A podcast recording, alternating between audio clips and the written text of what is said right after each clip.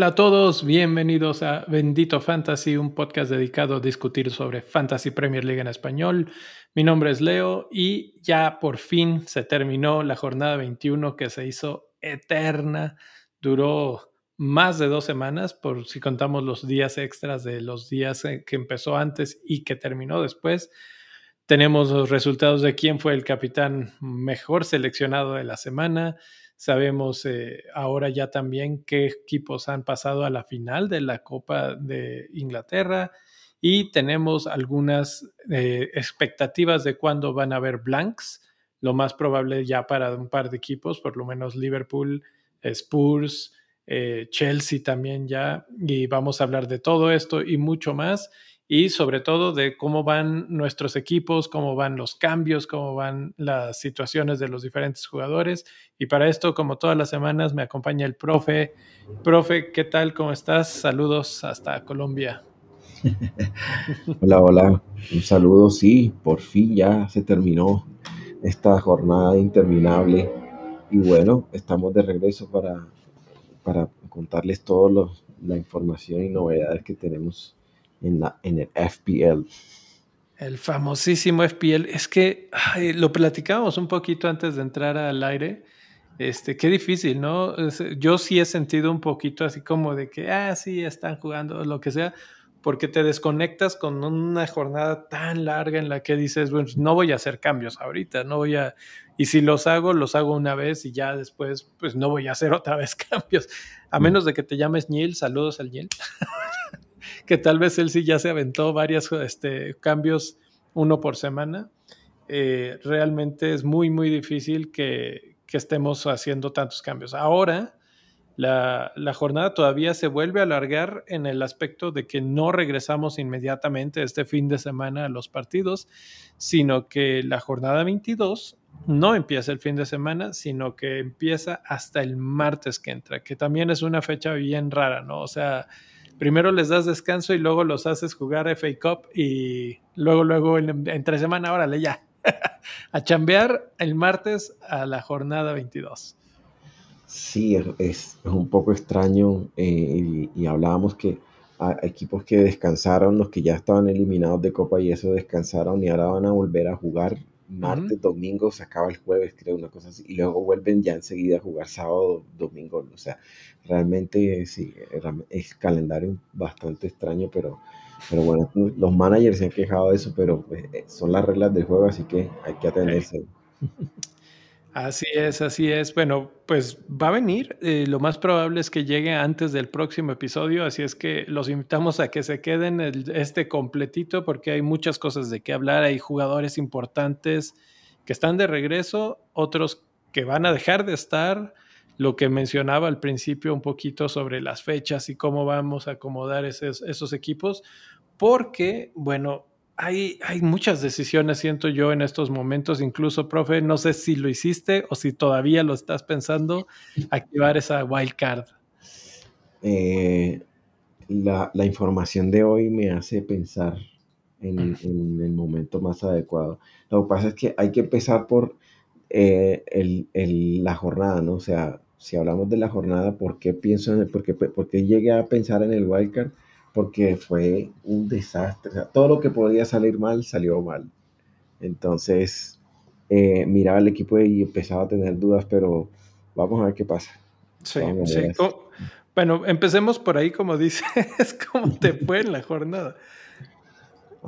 tenía Saca Capitán, que lamentablemente se fue en blanco, y pues lo que yo pensaba era, y efectivamente vimos, hablamos de eso, ¿no? Cristal Palace se comió cinco goles. Cinco. Se comió cinco goles y, entonces uno dice, cinco goles de Arsenal y saca no, ni un, ni un asistencia, nada. Inicialmente había tenido una asistencia en el segundo gol de Gabriel, pero, pero eh, se la retiraron porque el gol al final golpea a Henderson, entonces se consideró autogol y le dieron asistencia a Gabriel. Eh, pero sí, realmente el capitán Blanc eh, también tenía eh, esperanza en, Emerson, en, que el West Ham sacara un buen resultado ante Sheffield y que lo consiguieron, pero, pero esperaba algo, no, no, de pronto no el, no el pero al menos un, una asistencia, alguna cosa. Bowen, el milagro médico que mencionamos tanto en el episodio anterior. Aquí lo oyeron primero. lo, decía, lo decíamos, ¿no? O sea, no, no, no, le alcanzó a Trent, pero por lo menos Bowen sí estuvo y finalmente se ve afectado porque West Ham sin Kudus y sin Paquetá pues se ve bastante eh, menos, menos calidad en el ataque. Y sí, realmente tenía esperanza en Watkins, toda Foden y otra, Foden y Álvarez, un 3 a 0 de Manchester City y tampoco nada. Y tuvieron un montón, una que le pegó en el poste a Álvarez, en fin, o sea, tuvieron haber hecho de todo. Y no, o sea, todo salió mal y, digo, bueno, a veces son jornadas así, hay que recuperarse de una caída bastante dramática porque estaba dentro del top 10K y finalmente estoy por fuera, estoy en 26 mil. caída en todos los tops, pero eh, así son, así son estos. O sea, a veces hay caídas y subidas y bueno, hay que levantarse. No sé si has visto este esta gráfica que se puso muy de moda esta semana en, Twitter de la predicción versus los puntos que has obtenido y cómo, cómo te ha ido, que viene de la página de fploptimize.com de, nuestro amigo Sertal, que digo, la página es brutal, o sea, no nada más tiene eso, los invitamos a que vayan a verla. Hay demasiada información, de hecho es, tanta que de repente yo no sé si la entiendo a toda, pero esta es muy bonita porque te dice, este, más o menos es una línea amarilla en la que te muestra cómo te debería de estar yendo de acuerdo a tu equipo más o menos y de acuerdo a los equipos más buenos. Sí. Y la otra raya es una línea en la que te está marcando cómo realmente te fue. Entonces, en estos casos yo sí creo que si vas y ves tu jornada 21, vas a ver esa línea azul por debajo de la amarilla porque es algo poco frecuente que te vaya tan mal en tan buenos jugadores como Foden, como Álvarez, como Saka, etcétera, que, que no terminan dando los retornos que normalmente estás esperando. Yo fui nada más ahí de curioso a ver qué. Yo sabía que mi, temporada ha sido terrible y la línea amarilla está por debajo de la, de la media y en picada, así una cosa espantosa. Dije, no puede ser, pero lo extraño de todo eso es que con todo y que la línea amarilla es por debajo, hay varios picos, hay varios momentos en los que ha, salido bien la apuesta, se podría decir. Yo creo que así es como lo leería yo.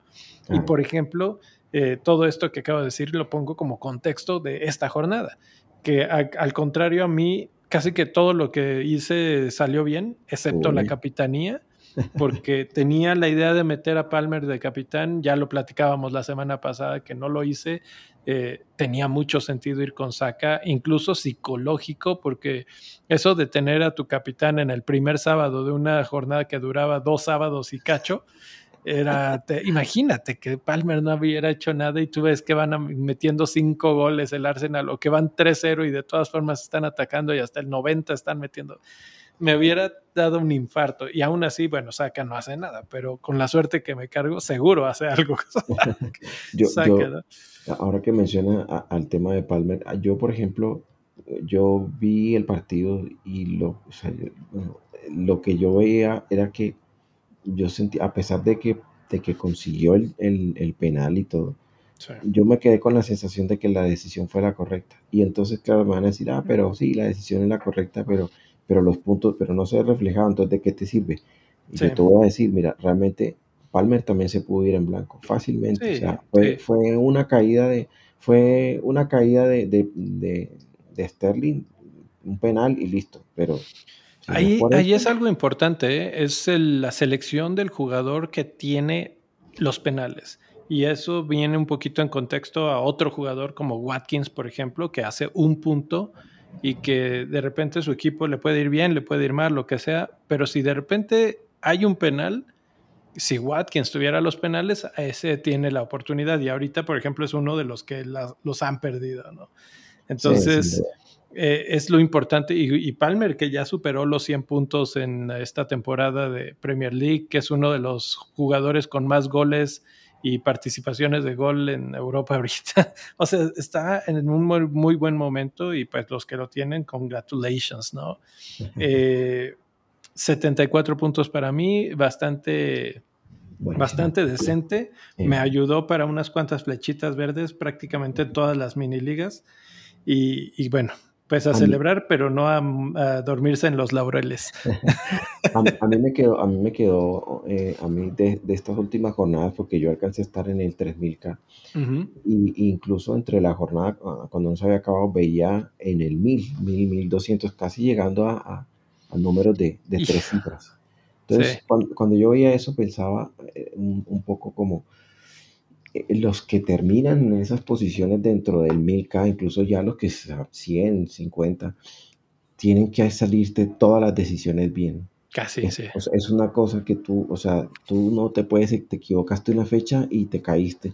Digo, es realmente, obviamente que hay un tema de suerte, ¿no? Pero también hay que, hay que tener un, o sea, creo que tomar el riesgo en el momento justo. No sé, no sé, y, y digamos hasta qué punto es de verdad decir, te tiene que salir todo bien, porque si no, es, de otra forma es que tienes una mala jornada y chao. Es muy difícil. Sí, sí, estoy totalmente de acuerdo, pero creo que también, ah, y sobre todo eso se va a notar, no ahorita, o no hasta la 21, sino a partir de ahora, eh, quienes están más enfocados, quienes le ponen atención al juego, quienes no han perdido la atención y quienes no hacen los cambios nada más por hacer los cambios. Eh, por ejemplo, los que tenían a Bowen y no lo sacaron y lo capitanearon y todo, pues y un poquito de suerte, ¿no? Que, que de repente los milagros médicos lleguen y que, y que Bowen juegue. No hizo gol ni nada, pero pudo haber tenido un penal que no se le marca en contra en los últimos, últimos minutos de juego que vi la repetición y dije, esto, pues, esto era penal. Otra cosa, otra cosa que me salió mal ahí y además que el, penal eh, lo cobró Danny Ings porque le, dieron un penal a West y lo cobró Danny Ings, en fin, o sea, son, sí, cosas es, es, la varianza que le llaman. Pero bueno, a lo que me refería de lo de la, poner atención es los cambios y ahorita vamos a hablar de ellos de quiénes están comprando, quiénes están vendiendo, porque creo que hay tema, tela de dónde cortar. Pero antes de eso vamos a hablar rápido de la mini liga que sufrió cambios, no en todos, pero en algunos. En quinto lugar está el equipo Sauron con 64 puntos esta semana y 1221 totales.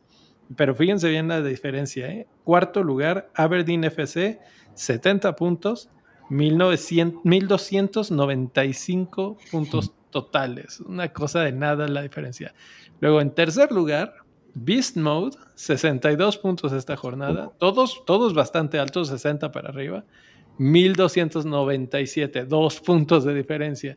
Y ya luego un poquito más arriba, Coffee Football Club de Jonathan Martín, de 79 esta semana, bastante buenos. Y 1317 totales. En el primerísimo lugar, Jason Góngora con su franco-canadiense FC 54, el más débil esta semana, 1323, ya muy cerquita, muy cerquita de el 1 del 2, pero se ha mantenido, se ha mantenido en, en primer lugar todavía. Felicidades a ese top 5 que sigue siendo brutal, o sea, y, incluso con tan cerca que están, fíjate, y esa es la otra cosa, o sea, tú decías, estabas en el 10K y te saliste al veintitantos, ¿no? Aquí estamos viendo eh, del 1 al 5 una cantidad de puntos mínima. La verdad es que de 1291 al 1323 es un par de jornadas buenas. Y vemos del 3000 al 25000. eso nos habla de lo pegado que está el pelotón, ¿no? claro, es que de hecho yo estoy a dos puntos del quinto. Exacto. O sea, yo tampoco, o sea, yo no alcancé a salir del top 10, entonces sí, realmente son, eh, son fracciones, eso, eso pasa en, los rangos altos, que dos puntos, o sea, cinco puntos y el otro está, dentro del top 10 casi, o sea, realmente. Y eso, eso por ejemplo, una desesperación y hacer un menos cuatro, un menos ocho, de repente son las cosas que hacen la diferencia, o, o tirar las las wildcards o lo que sea antes de tiempo. Entonces vamos a hablar de los más comprados y los más vendidos para ver cómo está reaccionando la gente a esta jornada y a las noticias que están saliendo durante la semana. En los más comprados aparecen estos cinco jugadores. En quinto lugar, Pedro Porro. En cuarto lugar, Diogo Jota. En tercer lugar, Ivan Tony. en segundo lugar, Cole Palmer. Y en primer lugar, por segunda semana consecutiva o manteniéndose desde la semana pasada, Kevin De Bruyne. Y antes de hablar de los más vendidos, ¿cómo ves la lista? Eh, ¿Algo que te llame la atención? Pues mira que en general lo de, lo de Pedro Porro yo creo que es, es lo que venimos hablando, no sé, a pesar de que Spurs no, no consigue los clinches, de todas maneras pues ellos eh, consigue una asistencia, se meten los bonos, cobra los corners. La situación de pronto eh, pudiera llegar a cambiar con el regreso de Madison, que otra vez vaya a cobrar los tiros libres y los, mm. corners y todo esto. Pero aún así, eh, Pedro Porro consigue la, manera de, meterse por ahí en los bonos y alguna asistencia hace. Entonces, digamos que es, un defensor que por 5 millones y con la forma que trae, pues es, una manera pues, prácticamente sin pensarlo. ¿no? Diogo Jota, que es en la, ante la ausencia de Salah, se puso la, camiseta y, y, está realmente sacando el, equipo, es, es, el atacante junto con Darwin, son los dos que están en mejor forma de, Liverpool. Eh, además que por el precio que tiene Jota y la posición, porque a pesar de que en el juego está como mediocampista, realmente eh, su posición real es, él es 9, pero también intercambia eh, en la banda derecha con, con Lucho Díaz que está jugando por ese, por ese costado. Aquí, o entre Gapo o el que sea. Aquí con Jota sí te, sí te voy a interrumpir y preguntar ahí cómo lo ves, porque justamente eso es lo que me quedé pensando. O sea, teóricamente pensamos que Darwin era el 9, este, a Jota como que lo, yo en mi mente lo ponía siempre por la banda izquierda, pero es la de Lucho y entonces ¿en dónde pones a Lucho? Bueno, normalmente no está Salah, entonces nadie se mueve para allá, pero ahorita no está Salah, entonces mueven a Lucho para aquel lado. Ahorita como que está haciendo una especie de híbrido muy fluido, uno para un lado, otro para el otro. Considerando que Salah este, no está ahorita, ya sea porque está en, este, en su copa o porque está lesionado, ahorita hablamos de él ¿dónde crees y qué tanto crees que va a jugar Diogo Jota? Es el atacante que está en mejor forma. Y, usualmente cuando un jugador agarra esa forma, Klopp lo, lo pone. O sea, ¿Nueve? Sí, y sí, lo que pasa es que, a ver, Darwin Núñez jugaba, cuando estaba en Benfica, él jugaba por el costado izquierdo, ¿sí? Y en cambio, a mí me sorprendió, yo lo decía, a mí me parece que Klopp venía trabajando eso y estaba esperando que, eventualmente pudiera llegar a ser Lucho el que jugara, a ocupar la banda derecha. Mm, porque eh, lo cierto es que no brilla tanto Luchito y tampoco estuvo completamente en, ese lugar. De hecho, cuando él marca el gol, hoy jugó, hoy jugó Liverpool contra, contra Fulham y el gol de Lucho viene justamente por la banda izquierda. O sea, él llega, la de siempre, llega por su banda y marca. Y le, además un golazo que fue un golazo. Y, pero viendo el mapa de calor, viendo el mapa de calor del partido contra Bournemouth, realmente eh, Darwin sí se mantiene sobre la banda izquierda y cae a posición de 9. Jota, en cambio, cae a posición de 9 y se mantiene, digamos, entre la banda derecha y, y cayendo a posición de 9 igual que Lucho. O sea, ellos dos intercambiaron, pero el que más llegó a posición de 9 fue, fue Diogo Jota. Y de hecho, cuando Bobby Firmino se lesionó hace unas dos temporadas, Mané iba por izquierda, Salah por derecha y Diogo Jota era que iba por el centro. Entonces, eh, la, duda que yo tenía era porque él también lo había jugado por derecha, era que tanto iban a dejar mejor a Darwin por el centro y a Lucho mantenerlo en su posición natural. Pero hemos visto que Darwin se, se adueñó, o sea, está jugando muy bien por la banda izquierda, entonces yo creo que el club de pronto siente que pueden intercambiar y que cada uno puede llegar a posición y lo vimos hoy también contra Fulham, ¿no? Pero yo no creo, Jota es, Jota está muy en forma, él va a seguir jugando ahí hasta que llegue Salah y, esto, y otra vez veremos que, cómo se, se organiza nuevamente el equipo ante ya la vuelta a Europa League y, los demás desafíos, pero en general él va a estar ahí y, y, lo de Jota y lo de Salah es un poco para largo, entonces entiendo por qué se están mandando a comprarlo. Mm. No te estoy escuchando, Leo. Creo que tiene silenciado el micrófono. Bueno, yo mientras tanto sigo con la lista. Está mm, Ivan Tony, el que estaba en la, a continuación en la lista. Ya, ya sé por qué no me oyes. ¿Por qué? Estaba el micrófono silenciado. sí, te dije que creo que está silenciado el micrófono. Sí, este, te iba a decir, eh, lo de Jota, entonces yo estoy de acuerdo, va por el centro, me parece perfecto. Eh, Darwin, muy, me, me, parece bien que vaya hacia la izquierda. Entonces, ¿cómo has visto tú a Luchito jugando por la derecha y qué tanto rendimiento crees que tenga desde esa banda? Eh, la verdad, si vimos el partido contra eh, el partido contra Arsenal donde mete, le mete ese golazo a, a Ramsdale, fue por la banda derecha, lo hizo muy bien, o sea, es como mencionaba un desafío y seguramente si Klopp lo está poniendo ahí es porque confía que lo puede hacer y seguramente lo viene entrenando. Yo lo veo, yo digamos, hoy por ejemplo lo que te decía, él cayó a posición desde la izquierda, entonces sí siento que, y el gol que le mete a, a, Ramsdale es, es, por la derecha, entonces creo que está empezando como a ver una evolución en su estilo de juego, es decir, eres un atacante y tienes que atacar por donde caiga, ¿sí? Por donde sea. Y a medida que vaya acostumbrándose seguramente lo hará mejor, pero en este momento, eh, hablando en FPL, si vas a comprar un mediocampista de Liverpool sería Diogo Jota. Y si vas a comprar el delantero, pues obviamente que sería Darwin, que es el único que, está en esa posición.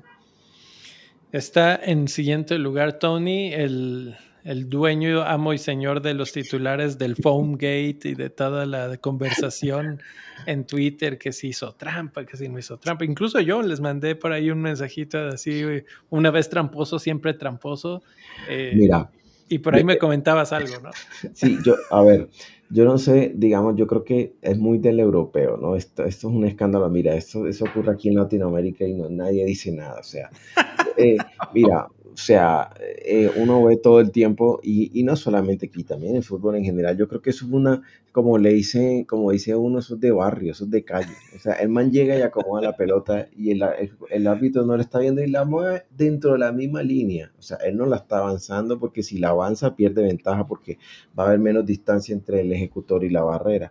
Y si la retrasa, ahí se va a notar demasiado también, que no va a alcanzar a caer la pelota ah, de la forma adecuada. Más el gol es un error total de la defensa, o sea, la, ubicaron horrible. Realmente yo veía a Turner sufriendo que hacía así, así, así, yo no le entendía ni cómo dejó que cobraran. Hasta que la barrera no esté puesta, no deje cobrar. Y finalmente Tony, con su hambre y su buena pegada, llegó y la metió. Ahí sí, nada que hacer y se desató, pero incluso eh, mandó carta de, protesta y todo, pero eso no va, eso no va a prosperar. No va a pasar nada, no va a pasar nada porque realmente no es nada. Este, o sea, sí llama mucho la atención y todo, eh, pero bueno, a mí lo que más risa me da es que incluso agarra poquita espuma del pasto y la... sí, eso es lo más gracioso, sí, de acuerdo. Pero mira una cosa, digamos, por ejemplo, eh, no se habla, no se habla, se habla de que el, el, el, el, que va a ejecutar el cobro mueve el balón, pero no se habla tampoco que, y eso es algo que como defensor a ti te enseñan. Cuando tú te, cuando tú te paras en la barrera te dice si se puede comer unos metricos y, el, y la defensa va dando unos pasitos hacia adelante y se van comiendo también la distancia. Y eso no lo mencionan, eso se llama calle. Así que sí, sí, por eso nació la espuma, ¿no? Sí, claro. Por, justo porque antes siempre era así como que ya se volteó a darle un pasito, otro pasito, otro pasito. venla como otro poquito más, otro poquito más, así, tal cual. Pues bueno, Ivan Tony regresa, regresa con gol y yo lo vi el partido así como que de volteaditas porque andaba haciendo cosas, pero eh, creo que la verdad es que regresó bastante bien. Se ve fuerte, se ve este, con ganas, se ve comprometido, corrió por todos lados, duró todo el partido. Eh, es una buena opción, me parece. Sobre todo, digo, habrá ahorita que discutirlo con el calendario en la mano, pero eh, desde el punto de vista de opciones para delantero, vuelve a levantar la mano inmediatamente. Sí, sí, para, para los que están, digamos, él ya venía jugando partidos de, le estaban organizando partidos de, amistosos todas las semanas, o sea, él venía con una forma no competitiva en el sentido de la alta competencia, pero sí. o sea, la forma física él estaba para jugar los 90 y lo demostró. Ahora, él está jugando como delantero por fuera. Neil Mopey es el que está haciendo esa está jugando como un poco como yo lo vi la mayoría del juego como como lo que hacía en Beumo. y, y, Neil Mopey está haciendo el, el, digamos, el cabeza de área. Sí, obviamente en algunas ocasiones intercambiaban posiciones, pero en general él es el que está haciendo esa función. Sí, sí, sí, la verdad es que arrastraba el balón más bien en las bandas o se acompañaba para llegar al, gol, pero, pero lo vi bastante eh, involucrado, digamos, en, las jugadas, en lo que armaba y lo que dejaba de armar, siempre tenía que haber. Hasta en defensa, o sea, hasta en, defensa. hasta en defensa. 4% de selección en estos momentos, un precio de 8 millones, que no lo hace barato, esa es la única cuestión que habría que ponerle un asterisco ahí, ¿no? Eh, pero bueno, ahí está, Ivan Tony, Palmer y De Bruyne, pues los comentamos un poco la semana pasada, la verdad es que eh, ambos jugadores en, buen momento, Palmer más y De Bruyne, pues este, con el gran incógnita, ¿no? Si, si van o no van a juntarlo lo suficiente. Incluso por ahí escribí un artículo en la página de benditofantasy.com eh, pensando justo en algunos cambios, porque lo vemos, ¿no? Lo está comprando mucho la gente. ¿A quién está vendiendo? Es la gran pregunta probablemente es el compañero de la foto que está al ladito de él, que bueno, están estos cinco, está Haaland, Alexander Arnold, Bowen, Son y Mohamed Salah. Mohamed Salah, que vamos a empezar con él, es el, es el gran vendido de esta semana y ya por segunda consecutiva. Primero porque la gente se acordó, se dio cuenta por fin que se iba a su selección.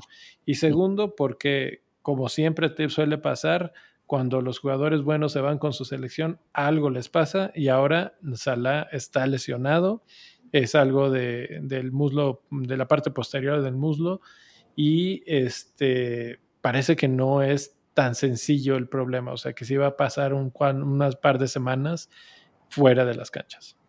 Sí, inicialmente se había dicho que se iba a perder dos partidos y que después de esos dos partidos podía volver y luego finalmente salió el agente de Salah y el agente de sala pues ya dejó claro todo, dijo, no, miren, esto va entre 21 y 28 días, esto va a ser así, Sala va a volver a Liverpool, donde se va a hacer la recuperación y eventualmente, si, si Egipto avanza en la Copa, entonces él va a volver para jugar, si, ya sea se alcanza la semifinal o la final, pero de resto él va a volver y él ya está él, ya regresó. Y lo más probable, o sea, por cómo está, bueno, todo puede pasar, no es fútbol, pero por la forma en la que está jugando Egipto, yo veo difícil que, que lleguen a la final. Pero, sí, bueno, pierden a su talismán absoluto, ¿no?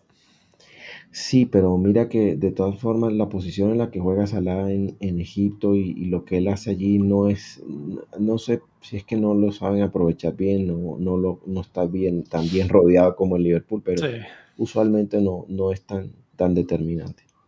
Sí, pues a ver qué tal le va a Egipto y por lo pronto Salah está fuera, está fuera confirmado por lo menos un par de semanas, eh, a menos de que volvamos a tener milagros médicos.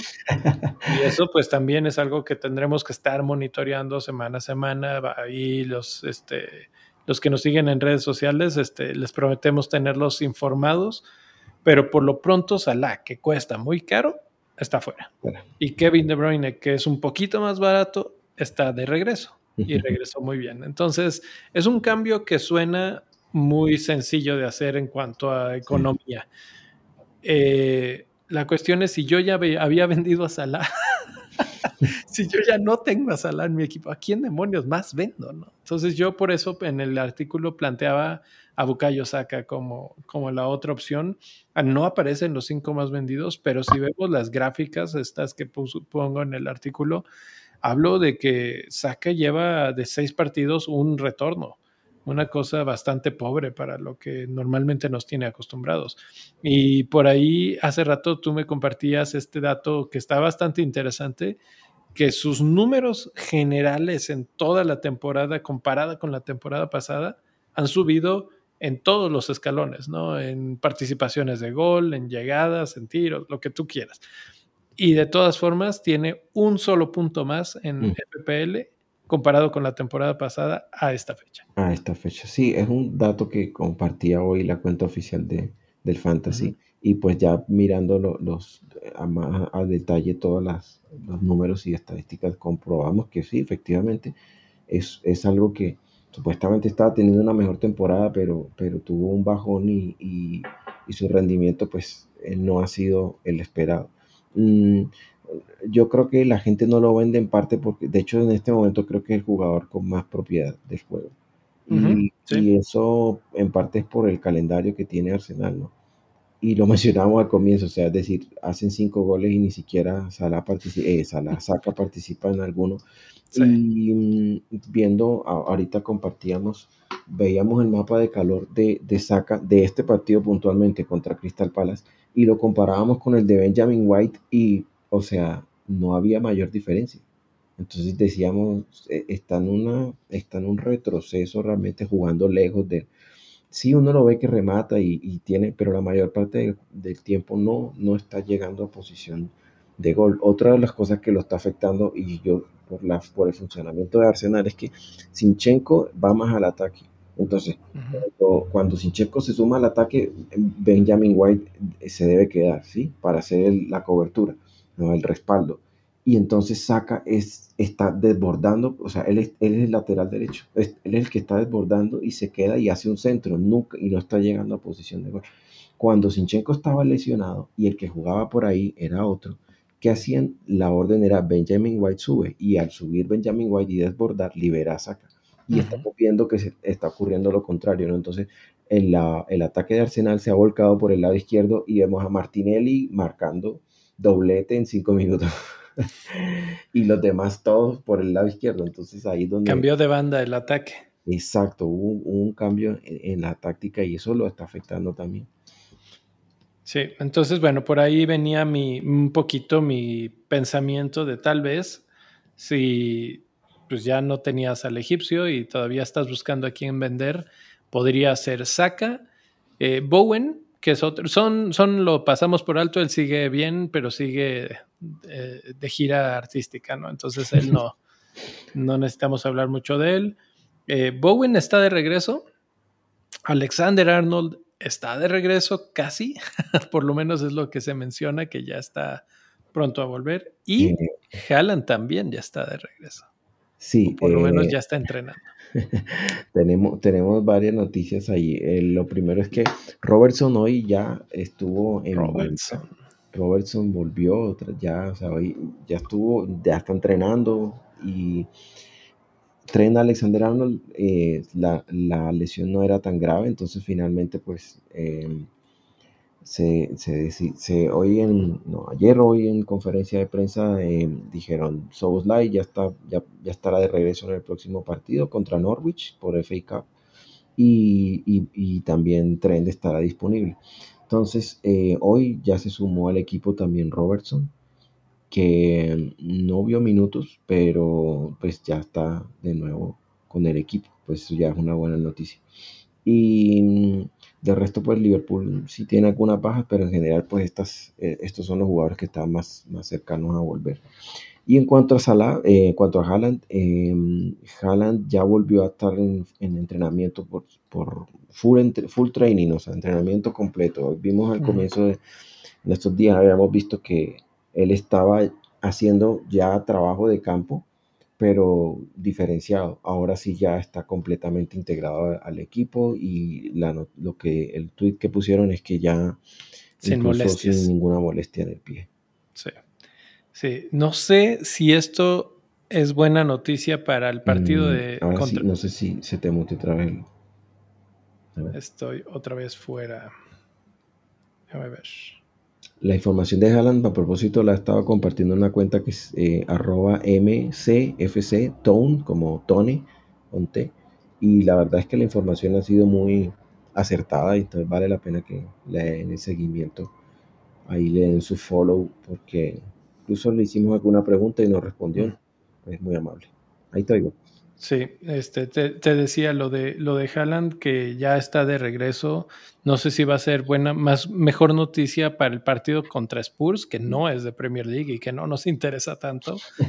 Este, o si Pep lo va a guardar un poquito para, para la Premier League. A mí me parece que tal vez lo descansa más bien para la Premier League y lo usa en el partido contra Spurs, que es un partido más rudo. Sí, eh, recordemos que eh, además Spurs es el, coco del City, ¿no? Por eso, por eso precisamente. Mm, yo, él, por los comentarios que hizo previamente acerca de, acerca de, Kevin De Bruyne y de Doku y de la forma de, traerlos de a poco, eh, yo no sé, porque justamente la cuenta que mencionaba hace poco, él, decía que iban a ser muy cautelosos con, con Haaland Exacto. Y, que si podía, si él tomaba, este fue el comentario antes de, lo, de la información de hoy, dijo, si él entrena de manera con, o sea, integrada con el equipo, es posible que vaya a haber algunos minutos, algo de tiempo contra Burley, o sea que no lo está teniendo en cuenta contra, contra Spurs. Esa era la duda. Y de hecho a mí me gustaría más que fuera contra Burnley porque realmente hay más probabilidad de gol contra Burnley que contra Spurs. y a mí me importa un carajo si va a ser como gol contra Spurs porque ese ni siquiera es de FPL. O sea que. Claro, la verdad es que es posible. Yo, yo, yo pienso que si lo vemos en, la, en el banco contra Spurs, ya eso nos da un indicio de que, de que contra, contra Burnley podría llegar a. Que puede llegar. Sí, Lo, lo, otro es que dependiendo de cómo, va, pues, cómo vaya el partido, seguramente si, si, el, si lo necesita y lo, manda a la cancha. Si está resuelto, pues tal vez ni lo, no lo arriesga. Perfecto. Hablemos tantito del calendario porque con un poquito en la mira de Haaland, digamos que sí llega a Burnley, que lo vemos en el, en el banco contra eh, Spurs. Tal vez juega, tal vez juega 10, 15 minutos, por, no sé, se necesita o algo, y lo vemos bien juegan contra Burnley la siguiente semana. Burnley, que es un equipo que recibe muchos goles. ¿Es candidato a capitán ya Haaland así de pronto? Considerando que, por ejemplo, Liverpool, que es otro de los fuertes del equipo más goleador, va contra Chelsea esta jornada, que Spurs, este, pues tampoco tiene a su goleador o a su parte eh, más importante, que es eh, aunque van contra Brentford. Eh, confiaríamos de nuevo en gente como Watkins, por ejemplo, esta semana, o nos iríamos con un Bukayo Saka por segunda jornada consecutiva cuando van contra Nottingham Forest, que teóricamente debe de ganar Arsenal, pero ya nos decepcionó y ya hablamos un poquito de cómo están las cosas mm. en Arsenal, ¿no? Entonces, ¿sería su candidato ya directo a capitanía? Mm, bueno, la verdad es que cuando uno mira la capitanía y quiere que, sea el mejor jugador del equipo que tenga el mejor, el mejor partido, ¿no? Y ese partido es inmejorable. Manchester City, una máquina de hacer goles contra Burnley, uno de los más goleados de la Es indudablemente el partido en el que quieres tener a tu capitán, ¿sí? Ya voy a, o sea, digamos a priori, ¿no? Porque ya lo que pueda pasar después, un hack trick en algún evento o lo que sea, ya eso es otra cosa, pero uno ve y claramente ese es el partido. Ahora, dependiendo, por ejemplo, yo tengo a Julián Álvarez y tengo a Foden, y varios, y varios hicieron eso, vendieron a Haaland, compraron a, Julián y tienen la plata esperando poder, poder, traerlo de vuelta. Entonces, digamos que ahí tú tienes la duda, ¿no? Dice, pues ya tengo a Julián Álvarez y posiblemente vea más minutos que Haaland que no viene jugando. O sea que seguramente si va a entrar va a ser 10-15 minutos. Hemos visto que con eso le basta y contra Burley puede ser. Entonces ahí tú dices, pues ya tengo a Julián, me arriesgo. O de una vez lo vendo y compro a Haaland y le doy la banda. Yo creo que si lo vas a comprar y lo vas a traer es para ponerle la banda, si no, pues no le veo mucho sentido. Y en el medio campo Foden, de pronto dices, bueno, tal vez Foden o, te arriesgas por KDB. Ahí puede estar el capitán, ¿no? Lo único malo es la ruleta. Pero en mi caso, yo tengo a Julián Álvarez y yo esa pregunta quisiera ver el partido contra Spurs para responderla. Ok. Nada más para ponerle un poquito de sazón a esa pregunta. Estoy aquí en SofaScore viendo los últimos eh, resultados desde 2020 en los partidos Manchester City Burnley. 5-0, 2-0, 2-0, 2-0, 6-0, 3-0. O sea, definitivamente no les meten gol y han habido una cantidad este, espeluznante de goles y no me voy más atrás porque hay más este, goleados. O sea, Burnley es uno de los clientes favoritos del Manchester City. Y si no es, y creo que lo mencionaste perfectamente, si no es Haaland, creo que es Kevin De Bruyne. Y, y, yo creo que dependiendo mucho de lo que veamos en ese partido contra Spurs, de cuántos minutos tiene Kevin, de si juega de inicio, si juega 20 minutos y si se ve bien, se sigue viendo una buena progresión él podría ser la clave, pero la verdad es que yo quiero comprarlo, pero no lo compraría antes de ese partido. Definitivamente estaría aterrado de comprarlo antes de que pase el partido contra Spurs. Mm, ahora que hablábamos de forma, mira, eh, en, este momento Foden está... Foden. Foden está en forma, tiene 7.3 de puntuación de forma. Eh, lo supera Bernardo, Palmer y Diogo Jota esos son los únicos que lo superan. Entonces, yo veo el partido, digamos, a veces es difícil uno decir, no, todas las que erró contra Newcastle, imposible, no le voy a dar la banda. Pero todas esas que no le entraron contra Newcastle, contra una de las, o sea, Dubraca y, sus cosas, todos lo que hicieron también fue muy meritorio. Y, lo habíamos mencionado, Newcastle no se rendía, no bajaba los brazos, estaba peleando. Entonces, mm, es mediocampista, si mete un gol vale un punto más, eh, puede sacar el punto de clinch y de eso ya son dos puntos, en la capitanía son cuatro. Entonces, mm, en este momento yo tengo la banda en Foden. En este mm, momento. Interesante. porque es el único que tengo ahí, esperando que haga la de Mares, que siempre tenía de víctima a, a Burley.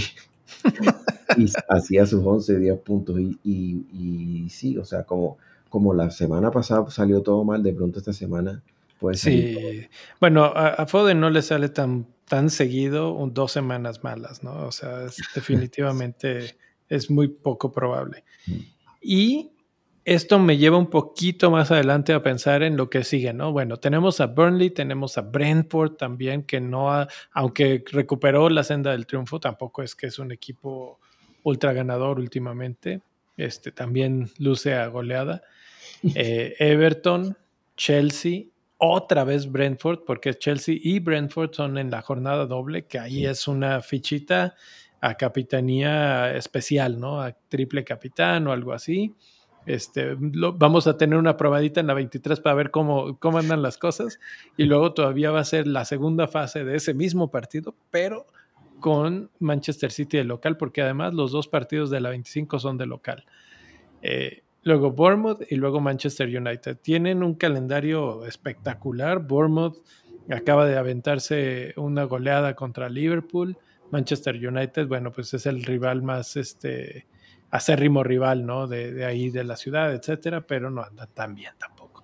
Entonces, tener muchos jugadores de Manchester City puede sonar súper tentador, mm. pero eh, eh, aquí eh, otra gráfica, otra tablita que sacamos de la cuenta de Mikkel Topman, que es otro de esos cracks que hace avienta demasiado análisis y, situaciones ahí de fantasy, eh, hace estos pronósticos.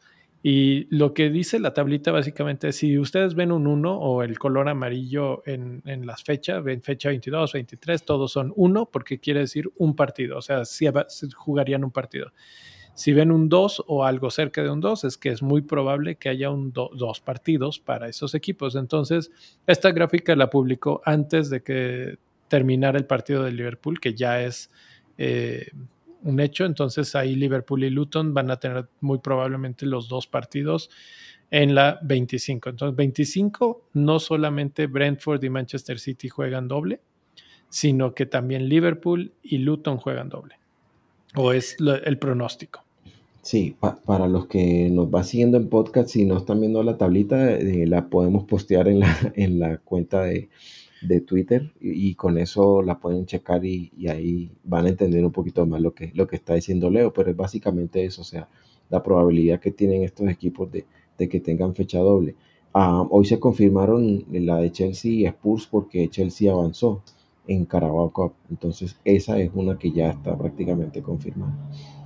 Estoy buscando en estos mismos instantes para que la podamos compartir en un retweet.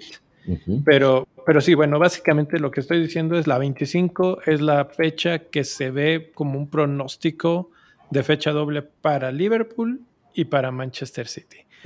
Probablemente para entonces ya esté de regreso Salah, esperemos que sí. Y entonces la capitanía en esa fecha se va a poner súper divertida porque son dos equipos fuertes contra, con doble jornada. Pero, y aquí está el gran, gran pero, en la 26 probablemente esos mismos equipos tengan un blank. sí.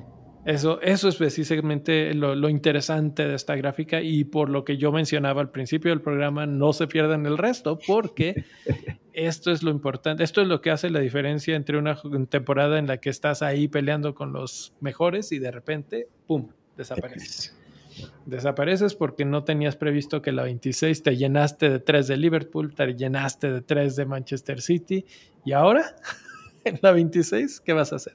¿Y ahora qué hago? ¿Y ahora qué hago? ¿Tú cómo piensas que podría ser una buena forma de manejar esto? A mí se me viene una forma a la mente directamente para la 25. Estás pensando en el frigid. Exactamente. Eh, hay, ahí yo creo que es lo que tú mencionabas, ¿no? Digamos, si tú tratas de ser cauteloso y dices, voy a tener solo, voy a tener únicamente dos jugadores de, Liverpool y dos jugadores de Manchester City. Con eso tengo cuatro jugadores que juegan fecha doble. Y en la 26 eh, puedo sentarlos a todos y vender a uno y completaría 11, ¿cierto? El problema es que en la 26 también Chelsea va a blanquear y también, también. Entonces, si tienes dos de City tienes dos de Liverpool, ahí tienes cuatro jugadores que no juegan. Y encima le vas a sumar, si tienes a Palmer, ya son cinco. Y tienes a Pedro Porro, Richarlison, ya tienes seis o siete que no te juegan. Ya quedaste con medio equipo fuera. O sea, indudablemente tienes que pensar en eso antes de hacer la transferencia. Y lo otro es, bueno, si ya los tengo, ¿dónde prefiero usar el frigid? Prefiero usar el frigid en la fecha doble y tener seis jugadores que jueguen doble o prefiero usarla en la, en la fecha en blanco, mantener a los jugadores y más bien armar un equipo en la fecha en blanco que no los tenga. Esas son dos opciones. Es, obviamente estamos lejos todavía, hay dos, tres jornadas adelante de eso, mm. pero definitivamente este va a ser el tema más importante de, la, de, las siguientes jornadas, pero no lo podemos esperar hasta la 24, 25, o sea, esa transición para tomar esa decisión, porque mm. si hoy, y me voy a regresar unos cuantos segundos a lo que hablábamos hace ratito, si hoy ya estás decidiendo comprar a Diogo Jota, que va a tener ese blank en la, en la 26, y si vas a traer a Foden, y si vas a traer a Kevin, y si vas a traer a Haaland, entonces te vas a llenar, y ya tenemos a Palmer también en los más comprados. Todos esos equipos van a tener ese blank, entonces tienes que tener un poquito ese plan en la mente y probablemente el free hit en la 26 sea una forma de salir de eso. Nada más que no hemos hablado de la 29. Y la 29 suena toda, es un, eso es un hoyo negro. O sea, lo, que, lo que estamos viendo en pantalla es eh, números uno, que quiere decir un, partido para todos en la 27, números uno, todos con un partido en la 28, y casi ningún equipo, más que Brentford, tienen posibilidad al 100% de tener partido en la 29. Y yo no sé, bueno, sí, es Burnley el otro, el otro equipo que, que tendría. son los únicos dos que tienen garantizado partido en la 29. Todos los demás es muy probable que tengan un blank. Entonces, utilizar el free hit antes y en la 29, ¿qué haces? se, te, se te desmorona todo. Claro, es que eh, por eso te decía que, digamos, eh, eh, si tú quieres, si tú en, la, en la fecha 26, por ejemplo, Aston Villa juega contra Nottingham Forest en casa. Brighton juega contra Everton en casa. Wolves juega contra Sheffield en casa. Entonces tú puedes decir, mira, me puedo traer unos de Brighton, algunos de Aston Villa, puedo traer algunos de Wolves, que son baratitos, que tienen jugadores baratitos. Y entonces yo voy armando un equipo. Y si al final tengo que sentar a las estrellas y puedo poner 7, 8 jugadores, incluso con un hit llegar a 9, está bien. ¿Sí? Porque en esta fecha es blank, pero no es tan grande. En cambio en la 29 sí es mucho más grande. Incluso hay quienes no les importa dicen la fecha 29, las fechas que tienen tan pocos partidos son fechas con puntuaciones bajas y prefieren utilizar el free hit en una fecha doble y, tener un 11 de, de 11 jugadores que doblan. Lo que pasa es que si uno ve las dobles más grandes se da cuenta que todo el mundo tiene esos jugadores, entonces a la larga eso no es tan eficiente. Yo en lo personal casi siempre utilizo el free en la, en la fecha que tenemos. Lo que pasa es que la temporada de COVID que nos dieron dos free hits, ahí la cosa fue más divertida. Pero en esa temporada en las que solo hemos tenido un free hit, yo por lo general utilizo el free hit en, en la fecha que es peor, en ese hoyo negro como tú le, como tú le llamabas, en ese hoyo negro. Y así yo no, no tengo que condicionar toda mi, mi planeación y mis transferencias cada semana, ir trayendo de a uno para que el día de la fecha en blanco tenga 7, 8 yo no me complico tanto con eso. Sí, bueno, pues ahí está. Y justo mencionabas eh, ahorita Brighton, ¿no? Y qué bueno que lo mencionas porque eh, yo eh, me... No sé si estás muteado el micrófono o... Oh, volvimos a perder la conexión. Ya, ahí está. Este, hablábamos de que Brighton, lo mencionaste ahorita hace un segundo. Sí. Y este, justo volteo a ver su calendario y digo, Brighton tiene Luton, Crystal Palace, Spurs, Sheffield, Everton, Fulham. Eh, me parece un muy buen calendario. Están en el tercer mejor calendario como, como ataque. Y este. Y por azares del destino, yo me le he pasado pegándoles de que no, es que no tienen clean sheets. Llevan dos clean sheets seguidos. Que, bueno, habrá que decir que son 2-0-0. ¿eh? No sé si un poco ha sido en la influencia de que han dejado de atacar tanto y han considerado un poco más la defensa y eso ha resultado en, el clean sheet. Pero contra estos equipos que están varios de ellos sufriendo, Luton, Crystal Palace, Sheffield, eh, todos estos son buenos equipos como para que Brighton vuelva a despegar. Sí, sin duda. Eh, yo, yo he visto los partidos y la verdad es que sí han seguido, o sea, están atacando, pero han, recuperado algo de solidez defensiva. Eh, también los equipos que han enfrentado, por ejemplo, West Ham, cuando fue el primer clean sheet que sacaron, pues eh, West Ham estaba solo con Bowen en el ataque y la verdad es que él estaba muy diezmado en, su calidad ofensiva y eso ayudó a que Brighton pues pudiera sacarlo el, el arco en cero, ¿no?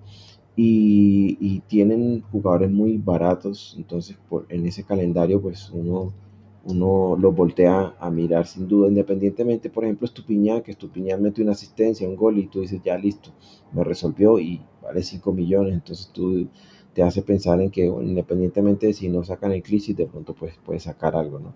Entonces, sí, y, y, juegan en la fecha en blanco, entonces tú ahí dices, bueno, esto es un gana-gana, pues donde lo veas. Así es. Entonces, Brighton puede ser una válvula de escape ahí. Eh, la otra es el equipo que, bueno, el equipo y jugador hasta cierto punto, Watkins, que, que he estado mencionando así como, ¿qué hacemos con Watkins? Bueno, Watkins tiene el segundo mejor calendario. Tienen a Newcastle, pero es en casa y Newcastle de visita no ha sido tan bueno. Eh, Sheffield United, Manchester United otra vez en casa. O sea, los partidos difíciles los juegan como locales. Fulham, Nottingham Forest y Luton. Otro gran calendario para, para los villanos que este sí me hace pensar un poco más, porque cuando de repente digo, voy a vender a alguien para meter a Haaland, ¿a quién es ese alguien que voy a vender? Este, tengo, ah, como tú pensando en Julián, a Julián lo quisiera tener mejor para la fecha doble, por si cualquier cosa, ahí está Julián, ¿no? Y, pues entonces sería a Watkins, pero Watkins tiene un gran calendario y es uno de esos equipos que no tienen tanta banca como para rotar y mover y hacer, entonces es mucho más probable que sea titular más tiempo. Sí, sin duda, eh, la calidad de, la forma de Watkins, pues realmente lo que tú mencionabas, ¿no? incluso decimos, bueno, está bien, eh, no ha tenido buena suerte, pero un penal te salió y listo, te salvó la patria, pero como no cobra los penaltis y por el precio que tiene te hace, te hace pensar si tú, lo, si tú ves los partidos de, Aston Villa, ves que en el, o sea, está Diaby, está Leon Bailey, hay varias opciones en ese ataque. Y incluso en la defensa, por ejemplo, Alex Moreno muy ofensivo, un lateral que prácticamente llega como, como un, un, wing. Entonces, mm, la cuestión con Watkins es ha tenido, por ejemplo, el partido contra Sheffield que tuvieron tantas opciones y no entró. Y, finalmente decir, bueno, si se va a recuperar o, o, cayó en un bache. Y no sabemos. La verdad es que está difícil. Yo veo los partidos como que si llega y patea y a veces sí, no. Entonces, no sé. Eh, ha tenido también mala fortuna. La otra vez hizo una asistencia y el gol lo anularon. Y entonces yo, yo no sé hasta qué punto va a seguir en esa tónica, pero, pero, o sea, si tú ya lo tienes, no creo que sea como una, transferencia como que, uy, lo tengo que sacar ya mismo porque no, ya no va más, no sé. No, realmente, realmente de quererlo sacar no quiero. Lo que estoy tratando de encontrar es con qué espacio voy a poder acomodar a Haaland en el equipo para la doble, ¿no?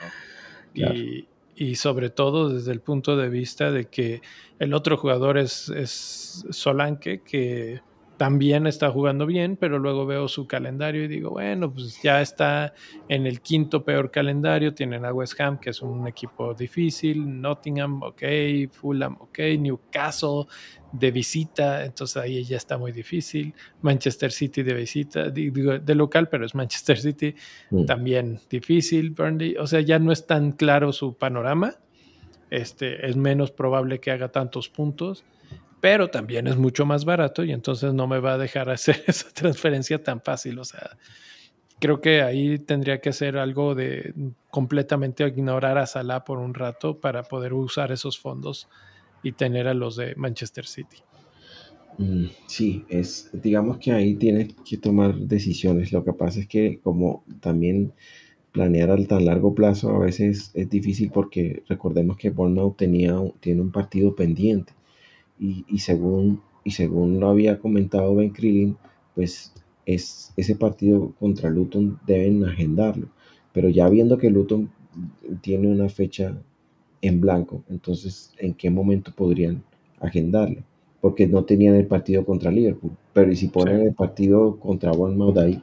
Entonces sí, justo eh, Bournemouth es uno de los, de los equipos que tiene ligeramente más arriba de uno la, probabilidad de tener un partido en la 25. Eh, la otra opción es que sea en la 27 o 28, es la que es más alta, que tiene 1.14 en cualquiera de esas dos. Entonces por ahí es donde tal vez termina cayendo su partido contra Luton. Y este, y pues también, o sea, es lo mismo, ¿no? ¿A quién sacrificas? Entonces, eh, bueno, pues todo eso es lo que, lo que estamos tratando de considerar, o por lo menos poner en la mesa para que no pase por alto y no digas, ay, esto ni siquiera me enteré, ¿no? Bueno, pues ahí está. Ah, ah, aquí te cubrimos, bro. Eh, bueno, déjame platicar un ratito, unos cinco minutitos de jugadores. Eh, me brinqué los, los defensas. Quería platicar de los defensas. Aquí está. Defensas. El defensa con más puntos en las últimas seis jornadas, adivina quién es. Gabriel. No. Senesi con 40 puntos. Senesi. Gabriel con su absoluto el que se aventó ahorita, 37 y no es ni siquiera el segundo lugar. Mm. Este, el segundo lugar es Doherty. Ah, sí, Alfie. El muchacho de Luisao. El muchacho de Luisao. Eh, Emerson, Dawson, Pedro Porro, Mavropanos, Alexander Arnold, Virgil van Dijk y Killman. Aquí los interesantes o los que siempre me llaman un poco la atención, aunque de esta gráfica de defensas nunca le pongo tanta, tanta atención porque es de expectativa de goles y los defensas pues realmente no esperamos goles. Pero tanto Pedro Porro como Alexander Arnold y Virgil van Dijk tienen una expectativa de goles más alta de lo que están ahorita consiguiendo. Entonces, desde el punto de vista de quién podría obtener retornos ofensivos, podría ser cualquiera de esos tres. Sí, con Virgil hay que ver si además, digamos, desde eh, pelota quieta, qué, equipos que vienen ahí son vulnerables, ¿no? Porque en ese caso ahí es cuando el, se soma un clean sheet y encima pelota quieta mete un gol y ahí se mete su buena puntuación. Correcto, correcto. Por eso es que esos tres están ahí. Uno es por el cabezazo y otro es por el centro, ¿no? Ahí entre Trent y, y Virgil y Pedro Porro, porque pues también participa bastante del ataque. Eh, vamos a los que son más interesantes, que son los medios. El medio que más puntos ha conseguido en los últimos partidos. Te, perdí otra vez. ¿Volví a perder? Déjame regreso. Estamos Ya, ya encontré la forma de regresar pronto. Qué bien. A ver. El, medio con más puntos en las últimas seis jornadas, Richarlison, que ha sido, los que lo compraron temprano, ha sido la contratación más buena de la temporada, porque cuando se fue Son, este, literalmente tomó la batuta y ha estado regresando puntos 49 en las últimas seis. Es una brutalidad para ver que es un jugador que normalmente no es tan productivo. Eh, Palmer, 44, Salah, 42, Ulises, Son, Bernardo, Diogo Jota, para ver que acaba de regresar Diogo, también brutal. Eh, le está ganando a Foden. Bueno, está empatado con Foden realmente. Kudus y Odobert. Esos son el top 10 de jugadores con más puntos en las últimas seis jornadas. Lo, de lo de lo de Odobert es algo que sorprende teniendo en cuenta el equipo el que juega, ¿no? Pues que es el Burley. Pero a pesar de eso, eh, la verdad es que sí está llegando a posiciones muy ofensivas, ¿no? Y, y, lo, y lo ves y se muestra con peligro. Es de esos jugadores que, que, que de pronto tú lo miras y dices, este se puede que de pronto el Burley se vaya al Championship, pero este está jugando su, este está jugando su partido para la permanencia, para que alguno lo vea y, y lo compre. Que sí, siempre es muy bueno. Y, lo de Olisa, pues es una lástima que, se haya lesionado, pero eh, lo de Foden eh, y lo de Jota, sin duda, es por el calendario que tienen y los equipos que son, siempre muestra buen potencial. Aquí lo que me llama mucho la atención, a diferencia de los defensas, es que ninguno de estos jugadores tiene un XG más alto de su, de su número de goles reales todos, todos están superando. El que más cercano está a su número real es Foden, que está casi pegado, o sea, lo que se espera de él es un gol y está dando un gol este, en las últimas seis jornadas. Y, pero por ejemplo, vemos Diogo Jota tiene tres goles y se espera menos de uno, o sea, es como punto cinco, punto cuarenta y algo.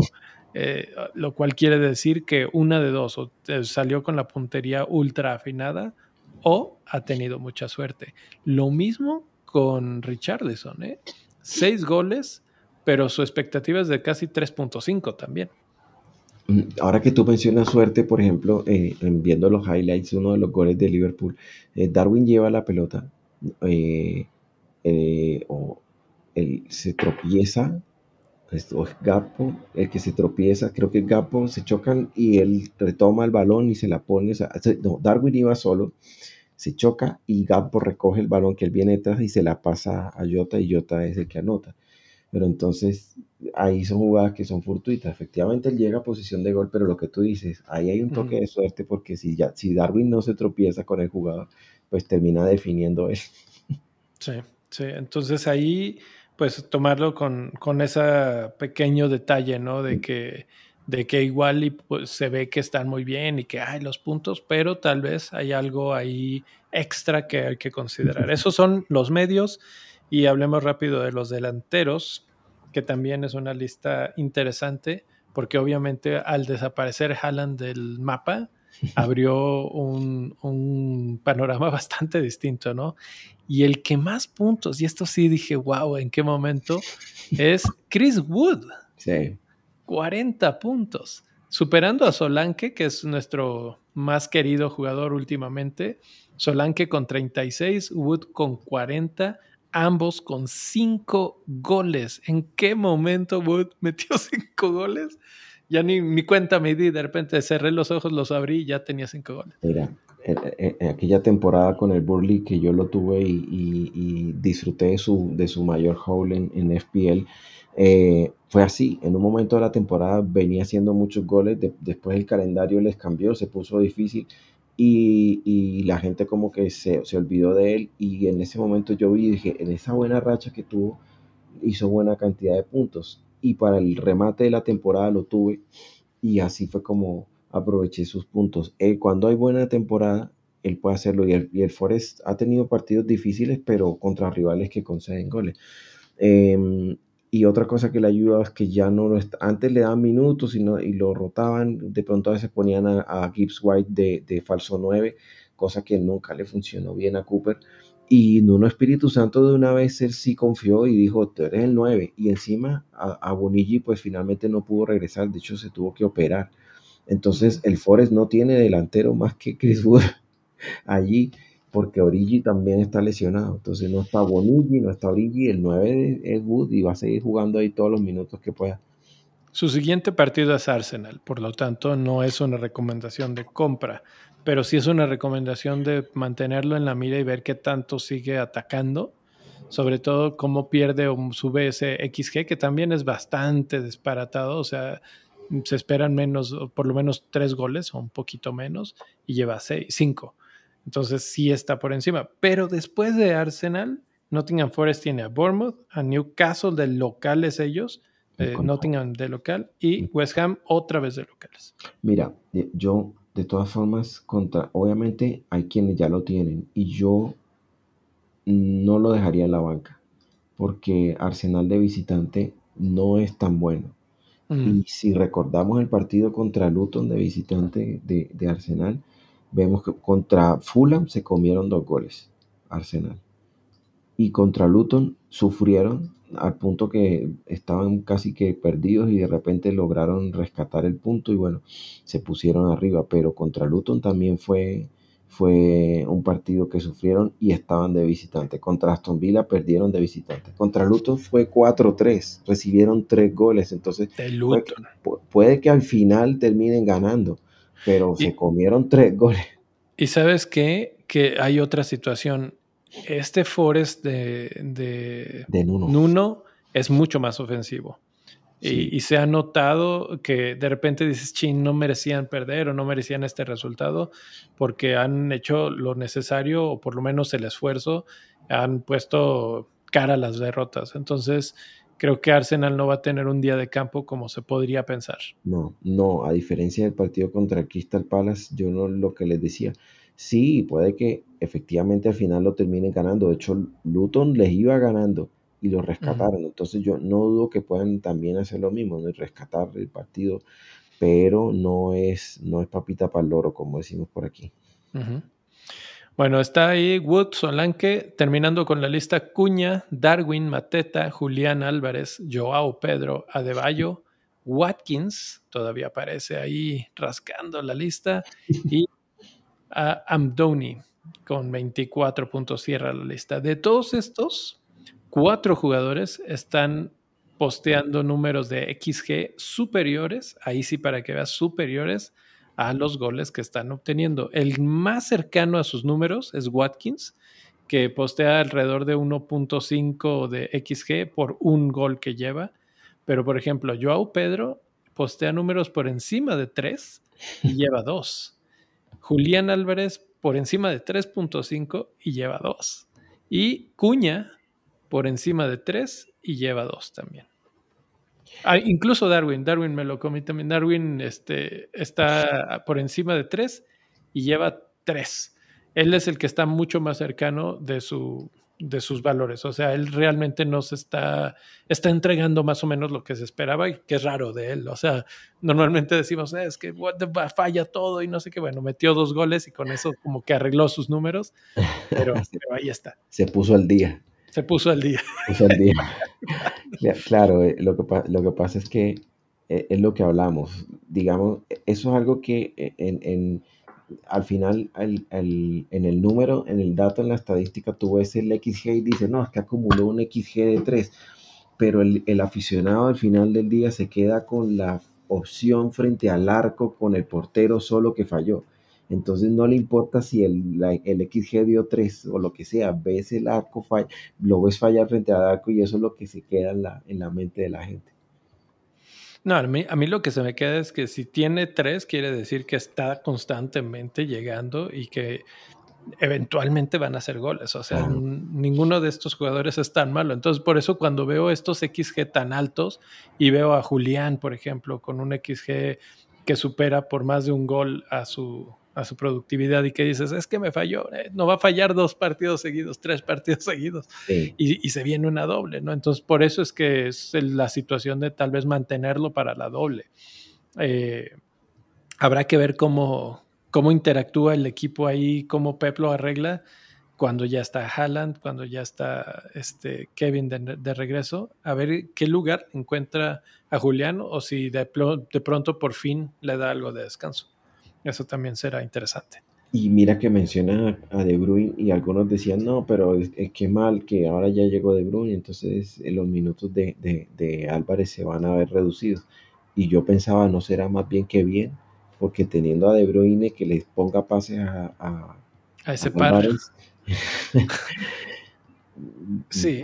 puede tener más oportunidad de marcar goles.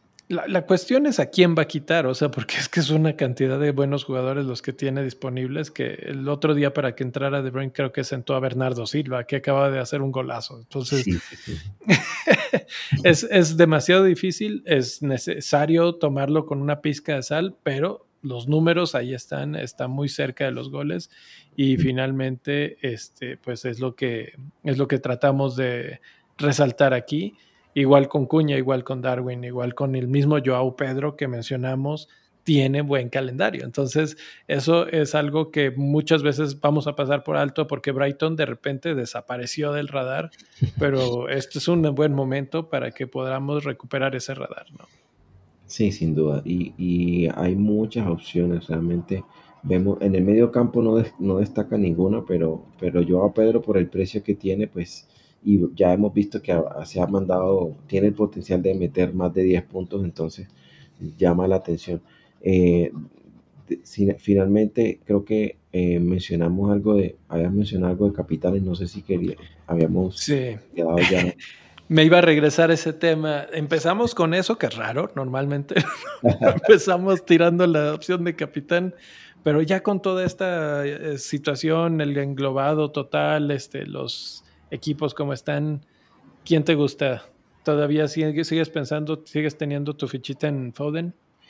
Sí, una de las razones por la que no he lanzado la encuesta es porque quería esperar a que terminara el partido de, de y también, bueno, la fecha comienza el martes, entonces pensé, bueno, tenemos un poquito, démonos un poquito de tiempo para ver que si efectivamente ponemos a Haaland ahí dentro de, dentro de los opcionados, ¿no? Y, yo por el momento, como te digo, veo, veo a Foden eh, como opción de capitán. Pero pues obviamente viendo más allá de eso, eh, ¿qué otras opciones tendríamos de capitán? Pues eh, Liverpool-Chelsea suele ser un partido de, de, baja, de bajos goles. Es un 0-0, 1-1. Sí, va a estar rudo eso. ese, es, ese, es, difícil, ¿no? Y, y Chelsea viene retomando forma. Aun cuando en el ataque no es tan claro, digamos que la solidez defensiva, como mencionamos, Petrovic es un buen portero, o sea, ella está entendiéndose con la defensa. Entonces, digamos, en Anfield, creo que Liverpool no ha dejado de marcar gol. Creo, solo a un equipo no le marcó, pero no, no tengo el dato, pero creo que casi siempre marca. Entonces, es difícil, pero yo, es un partido cerrado y no esperamos mucho goles. Entonces ahí eso me aleja de darle la banda a Jota o a Darby. Y, por el lado de West Ham Bournemouth, ahí mm, puedo, o sea, puede llegar a ser un 2 a 2, alguna cosa así. Ahí está Bowen o Solanke, pero eh, creo que ya son más opciones muy hipster. Spurs, Brentford, ha conseguido muchos goles, entonces mm, ahí hay una buena opción de capitanía en Richarlison. Tony, no sé qué tanto, Spurs de todas maneras no, no es que contra Bournemouth había conseguido goles, pero ya está Romero, Vicario, bueno, mentira, Romero no, no sé si ya está disponible, pero pero con Betancourt en la defensa, en el medio campo, perdón, ha, mejorado mucho y ya no le llegan como tan de frente. Entonces, no veo opción clara a, Tony. Eh, y el resto, no sé, me parece que ya son como, como mencionaba antes, de Arsenal, no sé a quién capitanea, porque si tienes tú a Saka, la forma que trae no te, no te da mucho. Bueno, igual, y, igual y aquí por fin Saka. Hay un equipo que ignoramos por completo y es Manchester United. Manchester United en esta fecha no tiene buen partido, pero en, el próximo calendario que tiene, eh, eh, Wolves, West Ham, Luton, Fulham, Aston Villa. Mm, y ahí, pues, no sé, Bruno no estaba muy bien, pero Hollywood ha marcado y Rashford también está por ahí volviendo. Entonces, no lo veo como capitán, pero por mencionarlos. Creo, que podríamos seguir dejándolos fuera, sobre todo esta semana. Eh, me voy a ir por la aburrida, aburridísima, aburridísima. Eh, el capitán más capitaneado de la jornada pasada ni siquiera estaba disponible. Se llama Erling Haaland. Esta vez, si está disponible, va a volver a ser el más capitaneado. Y con, y con mucha razón. este, creo que si no, Kevin De Bruyne va a ser un buen, un buen shout. Eh, porque, sí, también posiblemente. Porque aunque juegue 20 minutos contra un Burnley, imagínate que entra 20 minutos ante un Burnley que ya se lo vapulearon, ya les dieron dos vueltas, ya le metieron dos goles o lo que tú quieras, y de repente nada más ves este, calentar en la banda Kevin De Bruyne. Sí, ya se viene la, Ahí sí, como dicen, le van a dar la estocada final. Exactamente. Entonces, incluso con 20 minutitos, Kevin podría ser una gran opción. Ya lo fue la semana pasada y, puede volverlo a hacer esta. Este, pero muy probablemente vamos a ver si armamos algo, porque como dices, hay tiempo. Esta jornada no empieza hasta el martes que entra y cuando nos volvamos a escuchar, para eso no se olviden de suscribirse, pero para cuando nos volvamos a escuchar, este, ya van a haber pasado los partidos. Entonces, probablemente veamos algo de capitanes. Por lo pronto, no se pierdan la encuesta que saldrá en Twitter próximamente y, por ahí alguna información que salga en, Instagram y en otras redes sociales para que también nos sigan por ahí. Por lo pronto, profe, eh, pues un placer como siempre platicar de todas estas cosas. Siempre digo, no, una hora, una hora y ya llevamos una hora, casi 20. y, se puede alargar esto más todavía. Sí, seguramente quedan muchos, siempre quedan temas por, por tocar, pero, pero bueno, como mencionamos siempre, nos pueden seguir en las redes sociales, nos pueden mandar su el screenshot de su equipo, nos pueden preguntar, siempre estamos por allí para ayudarles y, y bueno, qué gusto estar aquí siempre para acompañarlos.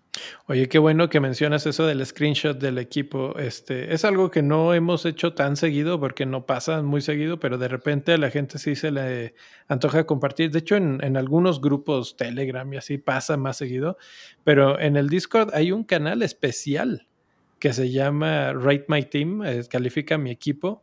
que es precisamente para eso. O sea, ahí tú tiras la foto del equipo y, este, y se platica de qué, cómo se ve, ¿no? Entonces, este, para que si no han entrado por ahí, eh, ahí nos vemos en el Discord para platicar. Los links siempre están disponibles en la descripción del episodio, así es que ahí los esperamos. Y por lo pronto, pues, profe, vámonos a dormir. Buenas noches a todos, buenos días a los que nos están escuchando la siguiente mañana. Hasta la próxima. Vale, chao, chao.